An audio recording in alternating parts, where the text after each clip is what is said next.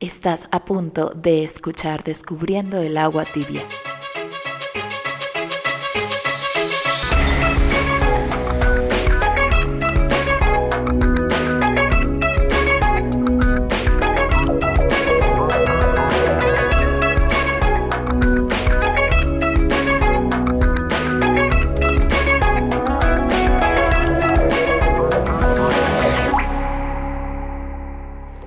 Gracias Manuel Aumaitre por esta composición del intro de este programa Descubriendo el agua tibia y a todos ustedes que me están escuchando, bienvenidos a este primer episodio de Descubriendo el agua tibia.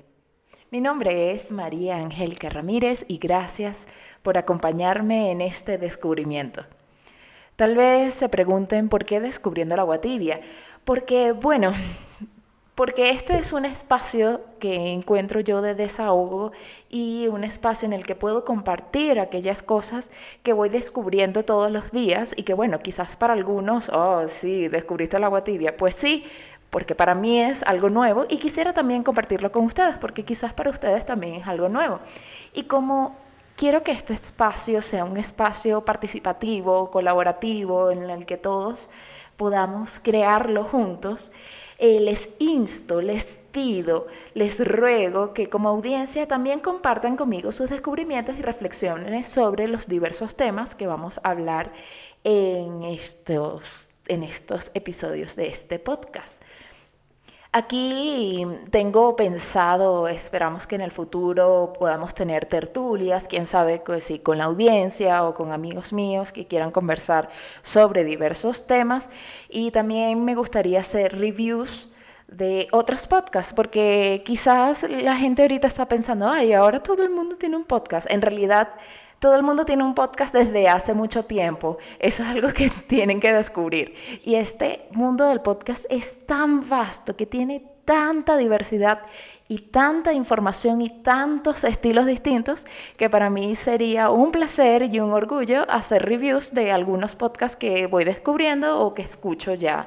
Primero obviamente voy a hacer de los que ya estoy escuchando, que escucho sin decir mentiras, creo que más de 10 podcasts, o sea, no los he contado, pero eh, son bastantes. Sí quisiera acotar que como este es un espacio participativo, que quiero que todos seamos participativos y haya un espacio de armonía y sea súper chévere, tiene que haber, como todo espacio en el que es así, tiene que haber reglas, porque si no sería un despropósito. Entonces, les voy a presentar las reglas de este podcast. Regla número uno. Yo, María Angélica Ramírez, no poseo el dominio de la verdad absoluta y por eso la mayoría de las cosas que voy a decir aquí son mis opiniones o datos que conseguí por internet, en la mayoría me imagino, y estoy abierta a las opiniones de los demás. Así que espero que los demás también estén abiertos a mis opiniones, aunque sean diferentes. Regla número 2. Si usted quiere encontrar en este podcast a un locutor o una locutora súper pretencioso que diga, yo sé más que los demás y bueno, si no opinan como yo, están, son unos brutos, pues no va a encontrar ese locutor aquí, ya que yo no me creo que pienso más, de los, más que los demás y tampoco me siento en un pedestal para estar así, ay, aquí los veo desde mi cumbre y ustedes allá plebeyos. No, para nada. Regla número 3. Este es un espacio de respeto y tolerancia, así que procuraré ser lo más tolerante posible con la gente que sea tolerante conmigo en este podcast, excepto con los intolerantes. Con los intolerantes no seré tolerante porque esa es la paradoja de la tolerancia. Si no sabes de qué se trata la paradoja de la tolerancia, te lo leo rápidamente aquí, que sale en el primer párrafo del Wikipedia, paradoja de la tolerancia. Esta paradoja fue descrita por el filósofo austríaco Karl Popper. La paradoja declara que si una sociedad es ilimitadamente tolerante, su capacidad de ser tolerante finalmente será reducida o destruida por los intolerantes. Popper concluyó que aunque parece Paradójico, para mantener una sociedad tolerante, la sociedad tiene que ser intolerante con la intolerancia. Entonces yo no soy nadie para contradecir a este señor, estoy totalmente de acuerdo y esa será la tercera regla de este podcast. Regla número 4. Los haters serán ignorados y las críticas con argumentos serán respetados. Y no tiene tanto que ver con que haya un hater por ahí, ay, no me gusta tu podcast, es horrible. Ok, está bien. Eh, si aparecen haters, me parece súper bueno porque significa que está teniendo alcance este programa, pero yo solo hablo más bien con los que son haters de la vida. Me explico. Podemos dar nuestras opiniones sobre algo que no nos guste o nos parezca mal o bueno, lo que sea. Y lo podemos dar con argumentos. Por ejemplo, la música de tal artista no me parece muy buena porque tiene un sonido que me disgusta, además la voz del cantante me parece que no es muy agraciada, no me gusta esos sonidos de computadora y etcétera, etcétera. Y me estoy inventando. Eso está muy bien.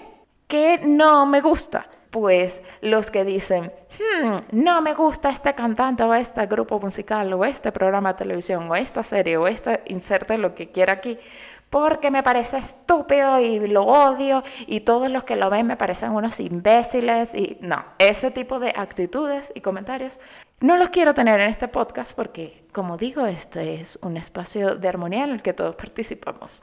Esperemos que pueda ser posible. Ya aclaradas las reglas, empecemos.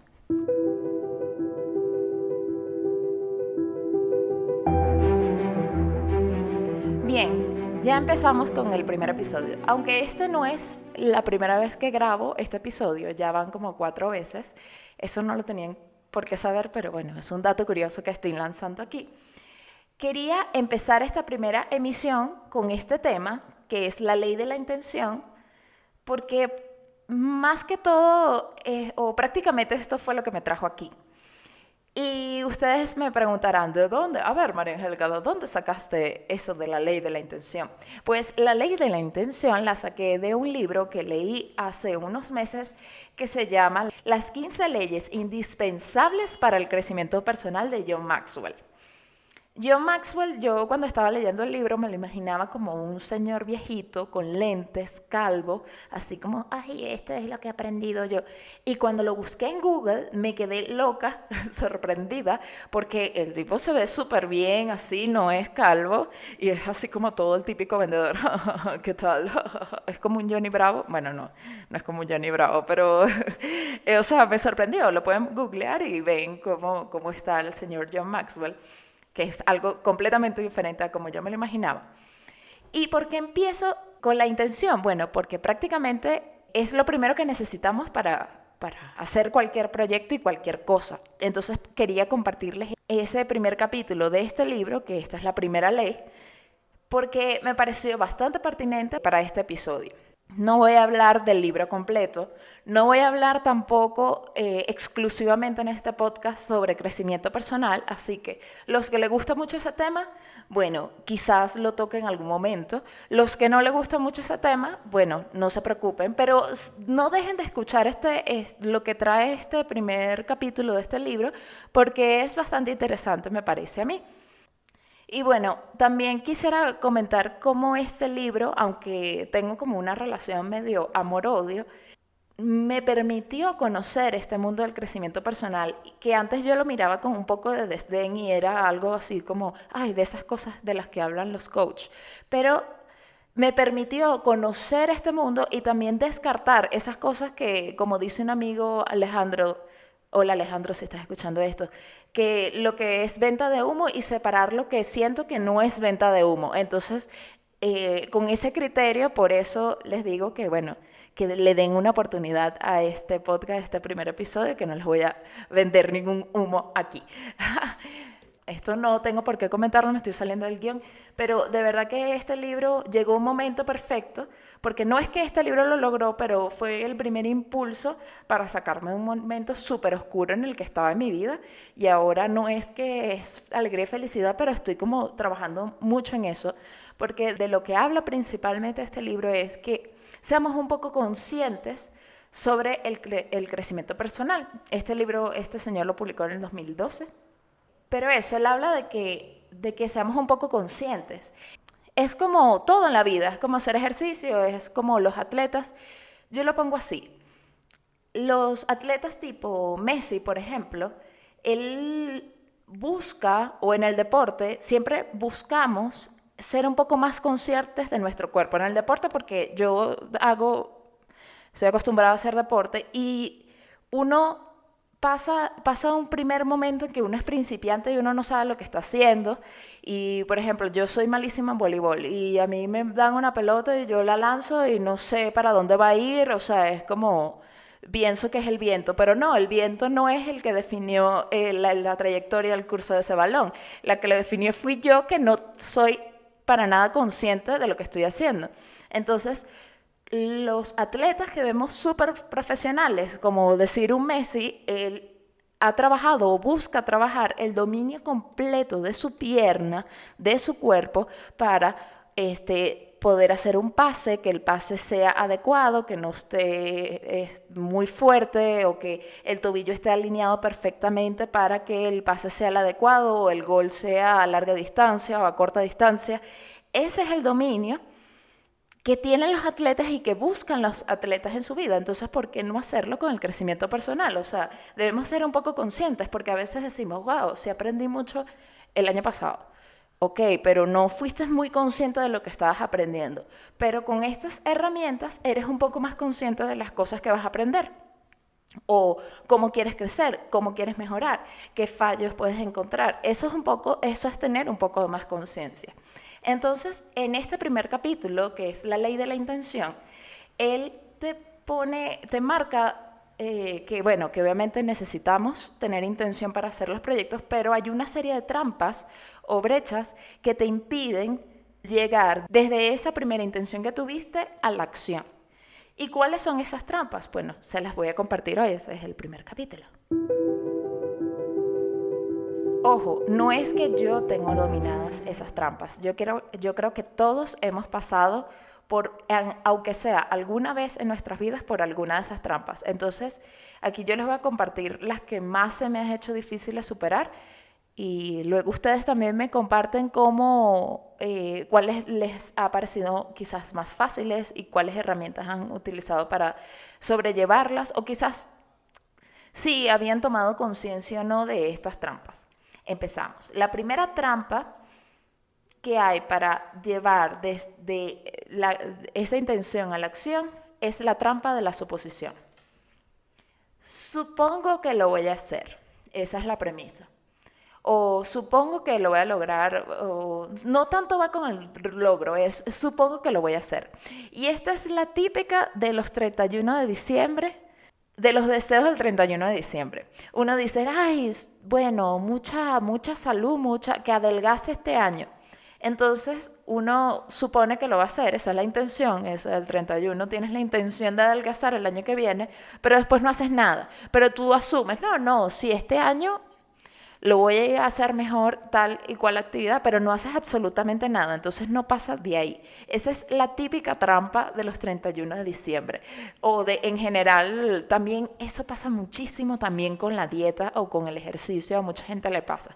Yo voy a empezar el lunes y ja, llega el lunes, no, bueno, el otro lunes, y tú en tu mente tú asumes que lo vas a hacer y como que lo agendas y ya tú crees que ya lo estás haciendo y no, amigo, te, comento o amiga, no, no, no lo estás haciendo. Entonces hay que tomar conciencia de eso, qué actividades tienen uno por ahí anotadas, si lo hago y no lo haces. Trampa número dos, la brecha del conocimiento. ¿Cuál es esta brecha? ay, es que me encantaría hacerlo, pero no sé cómo hacerlo. Y no pasas de ahí. ¿Y por cuántas veces por no saber cómo hacer nos quedamos ahí? Y tal vez me estén preguntando, bueno, pero María Angélica, ¿y si no sé cómo hacer, cómo hago? Bueno, preguntas, cariño, preguntas, o investigas en internet o le a cualquier persona, tanta información que ahora está accesible al mundo, porque Tú me dirás en los años 50, bueno, lo que tienes a la gente a tu alrededor, una biblioteca por ahí que no sabes cómo buscar, pero ahorita No, ahorita sí no hay excusa. O sea, di más bien si que no quieres hacer algo. Porque eso también es válido. O sea, yo no digo aquí que tienes que hacer todo lo que... No, no, no.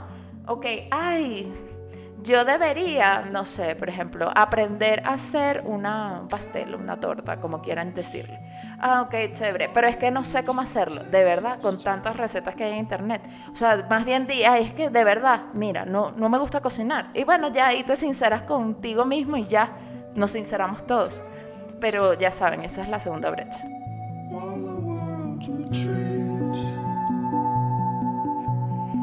Trampa número 3. La brecha del momento. Es que estoy esperando el momento adecuado. Ok. ¿Y cuándo va a ser el momento adecuado?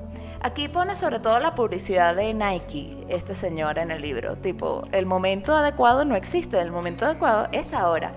Y también a mí me preguntan muchísimo, ay, ¿cuál será el mejor momento para entrenar, sobre todo? En la mañana, al mediodía o en la noche. Y yo digo, bueno, cuando tengas tiempo y hazlo, porque es preferible, eh, independientemente de lo que digan los estudios. Ay, los estudios dicen que es mejor en la mañana, sí, pero si tú no puedes en la mañana y puedes en la noche, es preferible que lo hagas en la noche a no hacerlo. Ejemplo, eso es un ejemplo tranquilo. sí, o sea, no hay momento adecuado, hazlo y ya. Empieza a organizarte y ya. Bueno, eso no, no creen que, es personal, no se creen que la persona que está escuchando esto, tú que estás en tu casa o eh, caminando o no sé, esperando el transporte público o manejando tu automóvil. Ay, qué horror, me está regañando. No, no, no, esto también me lo estoy diciendo a mí misma, por si acaso. Trampa número 4.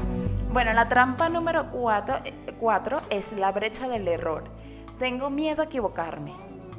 Bueno, esto muchas veces, esta yo la he padecido bastante y a veces me provoca tener el DeLorean, la máquina del tiempo, retroceder en el tiempo, verme a mí misma, decirme, mirarme directo a los ojos y darme dos cachetadas. no me debo decir nada.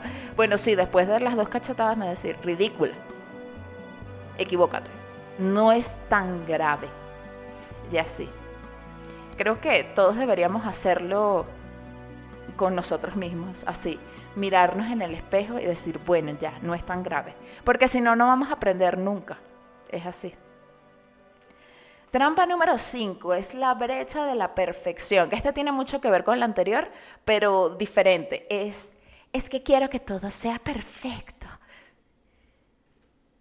Y entonces, claro, e, este tipo de pensamiento es cuando te encuentras el mínimo obstáculo es que ya no es perfecto. Y lo puedo enlazar con el anterior.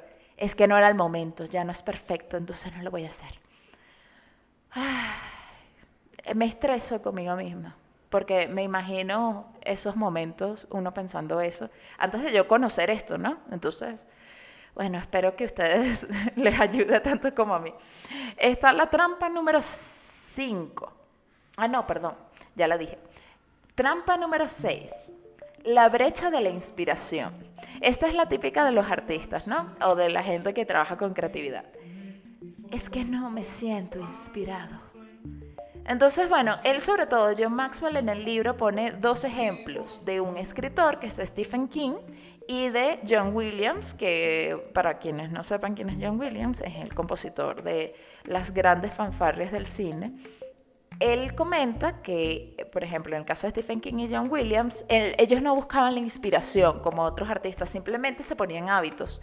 Supongamos que los viernes de 6 a 8 de la noche, por decir algo, voy a escribir lo que sea o voy a componer lo que sea. Entonces, en ese constante ejercicio, luego lo miraban eh, desde la perspectiva desde el global y decían, ah, bueno, en este mes hice esto bueno, esto lo desecho. Voy a rescatar esto, esto lo guardo para quizás en otro momento me funcione. Y así lograron hacer lo que, su trabajo y no esperaron el momento perfecto. Por eso también las líneas de producción de, de John Williams, eh, tú ves que él en su momento componía y componía y componía. Igual Stephen King en su momento escribía, escribía, escribía. Y bueno, es por eso, porque tienen ese hábito. Tal vez de, hay unas cosas que no serán las mejores, una será mejor que otra, pero eso es lo que produjo grandes episodios artísticos del mundo, como por ejemplo la fanfarre de Indiana Jones. Si él no hubiera sido ese, quizás no hubiéramos disfrutado de esa...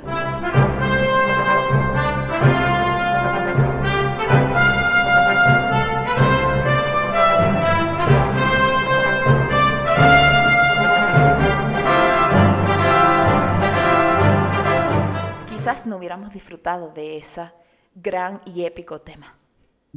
Bien, está la trampa número 7, la brecha de la comparación.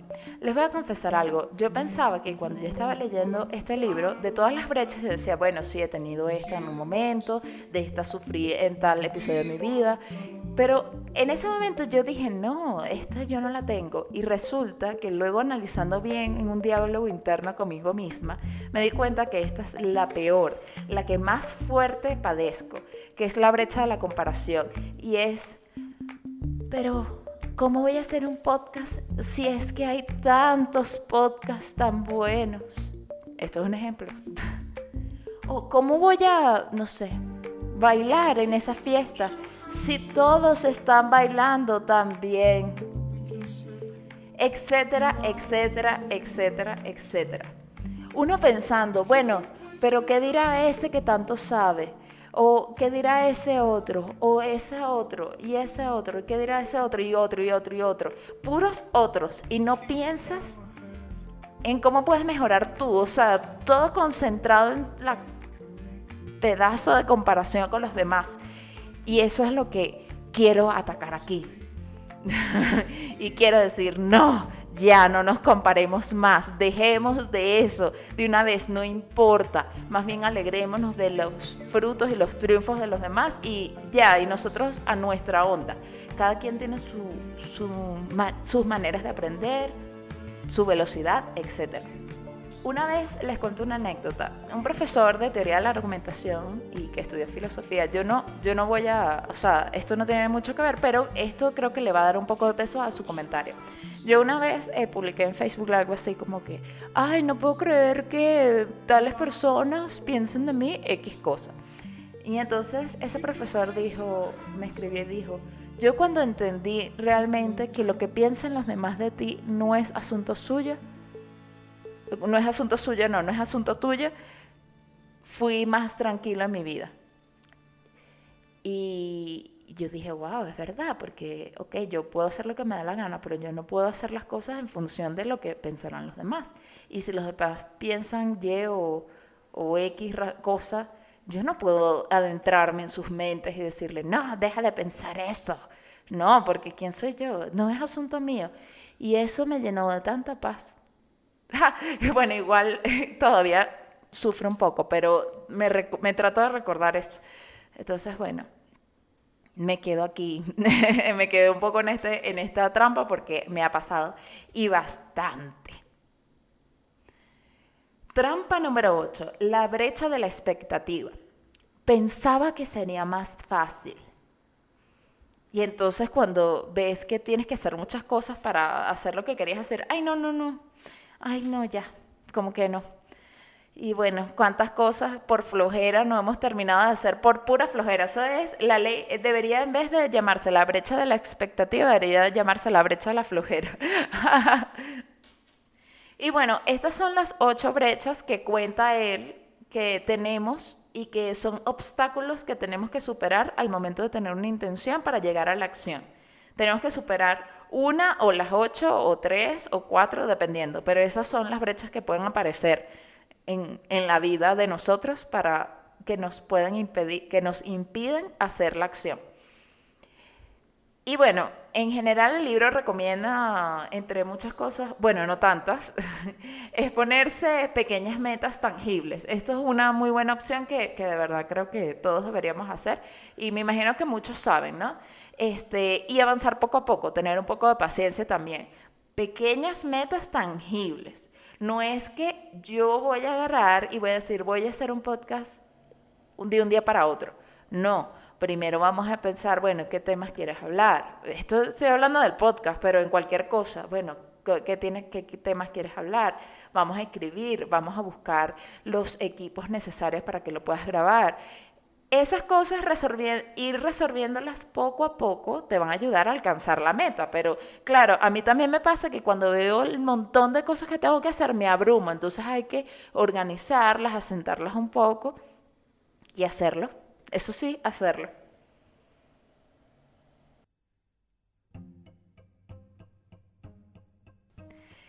¿Qué añadiría yo a esto? Yo creo que más que todo tocada por ese, esa, esa brecha de la comparación en general. Bueno, yo les voy a dar una anécdota, ¿no? Yo en algún momento de mi vida fui, eh, tomé clases de tango. Eh, en realidad tenía como cuatro veces y la mayoría supongo que no ha bailado tango de mis oyentes, pero los que sí haya bailado tango se va a dar cuenta que es un baile bastante complicado. No es tan fácil como alguien pudiera creer. No sé, no sé si alguien pudiera creer que el tango es fácil. Para mí yo siempre lo vi un poco complicado. Porque incluso el profesor decía que a la gente que ya sabía bailar otros estilos le costaba más que al que no sabía bailar absolutamente nada. Porque eso de desaprender lo que ya tú tienes, y más si tú vienes del Caribe, que el estilo de baile es digamos más circular y el de tango es más lineal, bueno, eh, me entenderán los entendidos y los que no, bueno, es difícil. En fin, yo tenía más o menos como cuatro, veces, cuatro meses en clase y se nos dio la oportunidad, bueno, nos invitaron a una milonga de tango, que es la fiesta donde se baila tango. Y yo voy a la milonga y bueno, yo veo todas esas parejas bailando y yo obviamente quería bailar, o sea, quería probar, quería lanzarme al ruedo, quería practicar. Obviamente me sirvió de muchísimo ver a la gente que estaba bailando, que casi todos bailaban muy bien. Pero bueno, yo quería, así sea unos pasitos básicos, lanzarme porque, bueno, porque yo quería bailar, pues así de simple. Y recuerdo que yo conocí a una muchacha que no, veía, que no veía clases conmigo, pero la conocía de la universidad, que la veo ahí, ella tenía en ese momento como tres años bailando tango. Y entonces yo le digo así como tonta, ¿no? Inocente y tonta. Hola, ay, hola, ¿qué tal? Ay, bueno, yo apenas tengo tres, cuatro meses bailando, pero ay, aquí lo voy a intentar, esta es mi primera milonga. Y entonces ella me dijo algo que en ese momento no me tomé tan mal, o sea, sí me tomé mal, pero fue así como que, está bien, tengo que aprender más. Pero ahorita lo, lo pienso y digo, pero qué estúpida fue en ese momento conmigo. Me dijo, ay, pero yo no vine, eh, yo no vine a la minonga sin saber tampoco, algo así me dijo, me dijo, yo no, yo no bailé tan rápido, así como que, o sea, estás haciendo el ridículo. Y yo, o sea, tenía que tener al menos un año para yo tener el derecho a bailar. Y yo en ese momento me enrollé demasiado y que no, qué horror, este no sirvo. Ah, ah". Pero al final yo espero que ella haya madurado, porque ella ahorita da clases de tango. Y yo espero que no le diga a sus alumnos, bueno, queridos alumnos, no vayan nunca a una milonga de tango si no tienen al menos dos años de experiencia en clases conmigo. O sea, porque, o sea, espero que motive a sus alumnos y no haga como hizo conmigo en ese momento, que, bueno, al final ella no tiene la culpa de lo que dijo, la que se lo tomó así, de estúpidamente fui yo. o sea, la culpa es mía. Pero toda esta anécdota, que no sé a qué viene, es no importarte tanto, no preguntarle, no, mejor, no preguntarle a cualquier persona qué opina sobre algún proyecto que tú tengas. Muchas veces uno busca validación muy rápido y muy a la ligera con cualquiera. Y a veces esas personas o la gente en general, la gente así como la muchedumbre, es especialista, es como que le dan un título especialista destrozadora de sueños de la gente. Si tú inocentemente tienes algún proyecto, una actividad que quieres hacer y tú le dices a alguien, ay, ¿qué te parece si hago XXX? Ay, no, a mí me parece muy difícil, muy complicado, muy no sé qué. Incluso pueden ser amigos tuyos. O sea, yo lo que puedo recomendar es que si necesitas asesoría, vayas con alguien experto en el tema de lo que tú quieras hacer, mira, ¿cómo se hace para hacer esto? Pero no le preguntes, ¿será que yo puedo hacer esto? No, porque te van a, te van a decir que no. Y es preferible tú impulsar, como que te busques en tu, dentro de tu ser. ¿Qué es lo que quiero hacer? ¿Quiero hacer esto? Bueno, no me van a detener y yo voy a poco a poco averiguar, investigar, buscar asesoría, pero no le voy a preguntar a cualquier persona de la calle, ay, hola, ¿qué te parece este proyecto? Porque no, eso, eso es el destrozador de proyectos del mundo.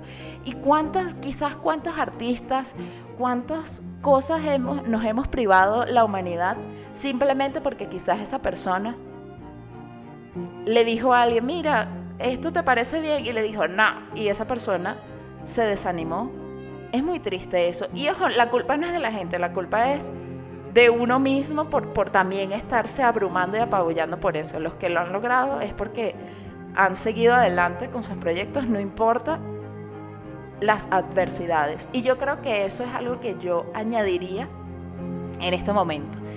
Y que bueno, que aquí volvería a buscar al DeLorean y a dar mis cachetadas mil veces, porque boba, ¿por qué le haces caso a la gente? Y así me lo diría. Pero bueno, este... Uf. Bueno, esa fue mi descarga de hoy, mi desahogo, mi descubrimiento. Ahora, ¿qué pido yo de la gente que está escuchando este episodio? A ver, compartan conmigo porque este es un espacio para compartir. ¿Cuál de estas brechas te ha afectado más? O quizás también puede ser, si no quieres decir cuál de estas brechas te ha afectado más, cuál te ha afectado menos y cuáles han sido las técnicas que has utilizado para superarlo. Compártelo con nosotros, ya yo más o menos conté algunas cosas, eh, pero si tienen alguna otra cosa que añadir, de verdad que súper bienvenido. Seamos parte de esta conversación.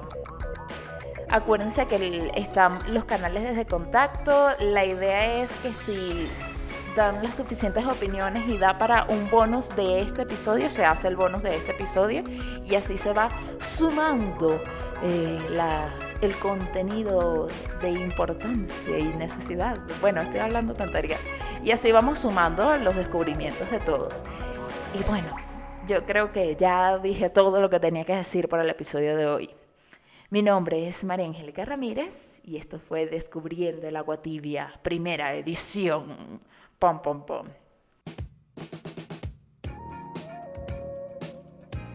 Si quieres comunicarte con este podcast, puedes hacerlo en el grupo de Telegram Descubriendo el Agua Tibia Podcast o en nuestra cuenta de Instagram arroba Descubriendo el Agua Tibia.